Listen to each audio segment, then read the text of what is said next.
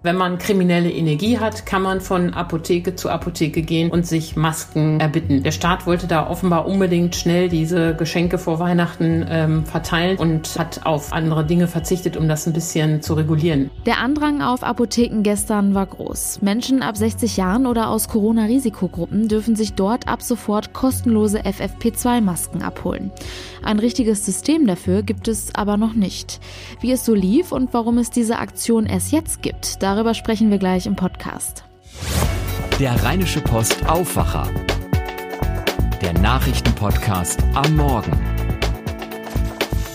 Heute ist Mittwoch, der 16. Dezember und mit dem heutigen Tag beginnt auch der zweite harte Lockdown. Ich freue mich, dass ihr heute zuhört. Ich bin Julia Marchese und wünsche euch einen schönen Tag. Schauen wir direkt zu Beginn mal auf das Wetter. Ich glaube, das macht uns das Zuhausebleiben auf jeden Fall etwas einfacher. Der Tag beginnt wolkig, aber meist niederschlagsfrei, bei Temperaturen zwischen 8 und 11 Grad. In der Nacht ist dann vereinzelt etwas Regen möglich bei einem Temperaturrückgang auf bis zu 3 Grad. Das meldet der Deutsche Wetterdienst. Auch der Donnerstag beginnt bewölkt und zeitweise ist auch etwas Regen möglich. Die Höchsttemperaturen liegen bei 8 bis 12 Grad. In der Nacht gehen die Temperaturen dann auf 7 bis 2 Grad runter und lokal ist auch Bodenfrost möglich. Am Freitag bleibt es dann trocken bei Höchstwerten zwischen 8 und 12 12 Grad. In der Nacht ist aber auch wieder Frost möglich bei Tiefstwerten von bis zu 1 Grad.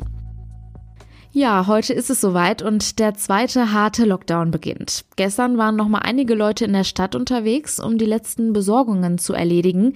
Vielen sind dabei vermutlich auch die unverhältnismäßig langen Warteschlangen an Apotheken aufgefallen. Dass sich die Menschen vor den Apotheken sammelten, hatte auch einen bestimmten Grund. Seit gestern werden dort nämlich kostenlose FFP2-Masken an Menschen über 60 Jahren oder an Corona-Risikogruppen verteilt. Insgesamt sollen so 27 Millionen Bürger Masken erhalten.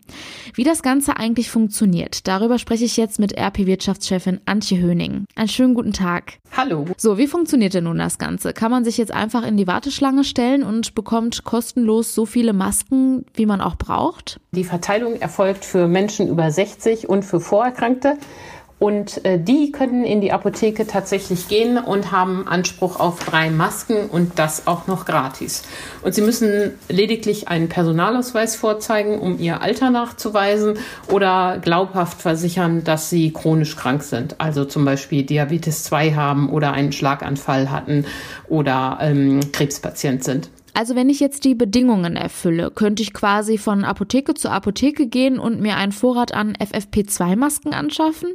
Ja, leider ist das so, jedenfalls vor Weihnachten. Im neuen Jahr gibt es dann andere Regeln. Dann bekommt man die Maske nur, wenn man eine Bescheinigung der Krankenkasse vorweisen kann. In diesem Jahr allerdings ist es tatsächlich genauso wie du sagst. Ähm, wenn man kriminelle Energie hat, kann man von Apotheke zu Apotheke gehen und sich Masken ähm, erbitten. Allerdings wissen die Apotheker das natürlich auch und ähm, wenn sie das Gefühl haben, da ist einer auf einem Feldzug, dürfen sie auch einfach Nein sagen. Es kommt da auf die persönliche Einschätzung des Apothekers an und wenn er sagt, das scheint mir nicht glaubhaft, ich gebe nichts ab, ist das auch sein gutes Recht der Staat wollte da offenbar unbedingt schnell diese Geschenke vor Weihnachten ähm, verteilen und ähm, hat auf äh, andere Dinge verzichtet, um das ein bisschen zu regulieren. Es hätte ja schon gereicht, wenn er von den Leuten eine kleine Zuzahlung verlangt hätte vor Weihnachten. Damit wäre die Hürde ja schon mal höher gewesen, da einfach Masken abzugreifen. Aber darauf hat man leider verzichtet. Ältere Menschen warten ja schon sehr lange darauf, dass es diese Masken für sie gibt. Warum gab es dieses Angebot nicht schon viel früher? Vor allem auch, als die ganzen Geschäfte noch geöffnet hatten hatten. Ja, am Anfang der Pandemie waren die Masken ja knapp. Da wir erinnern uns, da hatten sogar Krankenhäuser Probleme, Masken für ihr Personal, für ihre Ärzte, für ihre Pflegekräfte zu bekommen. Da wäre so eine Aktion undenkbar gewesen. Inzwischen sind die Produktionen ja angelaufen und dann hat der Staat gedacht, äh, um die, wie das immer so schön heißt, vulnerablen Gruppen zu schützen, also die Leute, die besonders gefährdet sind, machen wir diese Verteilaktion. Dass das jetzt just mit dem Lockdown zusammenfällt, ist ein kleiner Zufall. Also ähm, die Verteilaktion für die Masken steht ja jetzt seit zwei Wochen fest und erst jetzt am Wochenende musste man ja angesichts des starken Anstiegs der Zahlen so kräftig auf die Bremse treten und den Lockdown verkünden. Also das eine hat mit dem anderen nichts zu tun und du hast aber auch recht, es wäre natürlich besser gewesen, wenn man damit schon mit der Verteilung schon im Herbst oder so begonnen hätte. Wenn man draußen mal drauf achtet, dann sieht man ja die unterschiedlichsten Masken. Es gibt Leute, die die FFP2-Masken tragen. Es gibt aber auch Stoffmasken oder Einwegmasken. Aber welche davon hilft denn am besten? Genau, da wo Maskenpflicht herrscht, ähm, ist nur die Pflicht, irgendeine Maske zu tragen. Es ist nicht vorgeschrieben, welche. Auch die normalen Stoffmasken, die wir uns selbst genäht haben oder die wir gekauft haben, funktionieren ja. Allerdings sind diese FFP2-Masken deutlich besser. Sie schützen nämlich nicht nur das Gegenüber, den anderen Mitmenschen, sondern sie schützen auch den Träger selbst. Ähm, diese Stoffmasken stützen ja mehr andere Menschen FFP2-Masken schützen den Träger selbst. Und äh, deshalb ist es eben gut und richtig, wenn Ältere sie tragen. Also beim Einkaufen sollten die unbedingt diese Masken aufsetzen, wann immer sie vielleicht noch Bahn fahren. Das ist auch gut. Ähm, die schützen nicht zu 100 Prozent. Man darf da auch keine Illusionen haben, aber sie filtern 95 Prozent äh, der Partikel weg. Und das ist ja schon mal echt eine Größe. Aber deshalb mahnen die Apotheker eben auch, Leute, haltet den Abstand ein, Hygieneregeln, Hände waschen, lüften, weil äh, ein Restrisiko bleibt, aber es ist eben deutlich geringer als bei diesen Stoffmasken. Sollte man sich dann nicht vielleicht doch auch noch eine FFP2-Maske zulegen oder soll man die lieber den Pflegern, Ärzten oder Risikogruppen überlassen? Also besteht da überhaupt ein Mangel an diesen Masken derzeit? Gute Frage an die Solidarität. Der Bund hat ja ähm, sehr viele Masken geordert, die die Apotheker sich jetzt über ihren Großhandel beschaffen müssen, die an die Älteren abgegeben werden und die die äh, Apotheken auch für ihre Stammkunden zurücklegen. Unabhängig davon läuft die Versorgung des Krankenhauspersonals und Ärzte. Also man muss muss jetzt nicht denken, mit Blick auf die darf man nicht zugreifen. Mit Blick auf die Älteren sollte man nicht hamstern. Aber wenn auch junge Menschen, Familien sich eine Maske kaufen und die tragen, ist, ist es kein Problem. Das Schöne an diesen Masken ist ja auch, dass man sie anders als diese Einwegmasken nicht wegschmeißen muss. Die kann man locker eine Woche tragen, ohne ähm, dass sie ihre Funktion verliert. Also einzelne Maske zu kaufen, kein Problem. Gibt's ja auch in anderen Läden und beim Onlinehandel als in Apotheken. Hamstern verbietet sich natürlich. Die FFP2-Masken sind ja auch ein bisschen robuster. Kann ich die dann nicht einfach auch, nachdem ich die eine Woche getragen habe, in die Waschmaschine stecken? Bloß nicht. Die Apotheker berichten interessanterweise, dass genau deine Frage ähm, viele Leute gestern in der Apotheke hatten. Aber ähm, genau das darf man nicht. Man darf die Masken nicht waschen, man darf sie nicht bügeln und man darf sie auch nicht in die Mikrowelle legen.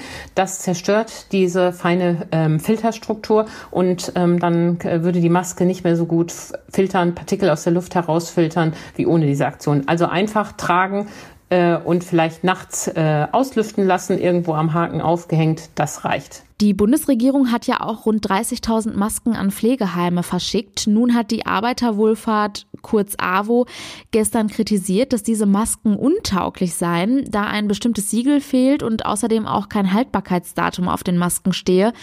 Was hat es damit auf sich? Das äh, ist in der Tat genau noch so ein spezieller Fall. Das sind nicht die Masken, die jetzt in die Apotheken gekommen sind, zwingend, sondern diese Masken wurden ähm, auf dem Höhepunkt der Pandemie beschafft, als irgendwie alles knapp war, also im Frühjahr. Und dafür wurden diese Masken angeschafft. Das Bundesgesundheitsministerium hatte nochmal die Kritik zurückgewiesen der AWO und hat gesagt, die Masken ähm, seien äh, auch ohne bestimmte Stempelaufdrücke gültig, die seien geprüft. Allerdings ähm, seien die auch nicht mit den Masken, die jetzt über die Apotheken Apotheken verteilt werden, vergleichbar. Die sind eben echt eigentlich als eiserne Reserve für die alten Pflegeheime gedacht, ähm, so nach dem Motto besser das als gar nichts, aber sie sind auch, ähm, haben alle Prüfungen bestanden. Da können wir auch dem Gesundheitsministerium nur glauben und hoffen, dass sie recht haben. Vielen herzlichen Dank, Antje Höning. Sehr gerne und erfolgreiches Besorgen der Masken. Vielen Dank. Was denkt ihr, ist aktuell einer der meistgegoogelten Fragen? Ich glaube, ihr kommt nicht drauf. Mich hat es auf jeden Fall total überrascht.